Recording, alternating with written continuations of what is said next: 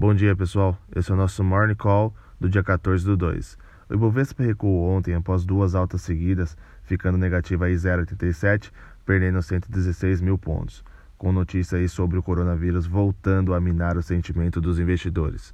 Uma revisão no método do, do diagnóstico do coronavírus, que fez a disparar a contagem de mortes e casos na China, aumentou a aversão a risco na esteira de fortes perdas também em outras praças acionárias no exterior.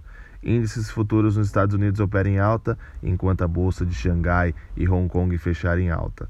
É, na Europa também o mercado opera em alta com a expectativa do resultado do PIB do quarto trimestre. A expectativa é que o PIB europeu surpreenda positivamente, indicando uma expansão na Europa.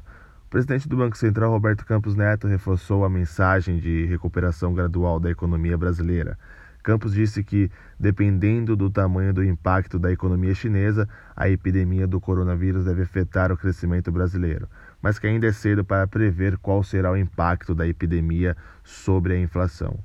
O dólar bate novo recorde acima de 4,38, mas fecha em queda após o Banco Central intervir na moeda.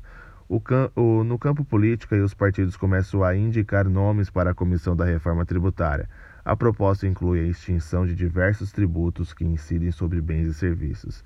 Eles seriam substituídos por imposto único sobre valor agregado. É, os textos eles serão discutidos aí na comissão especial mista.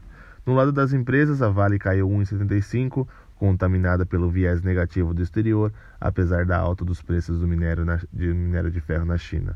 A Uzi Minas avançou 4,97, descolando do setor com o resultado do quarto trimestre previsto para hoje, é, antes da abertura do mercado.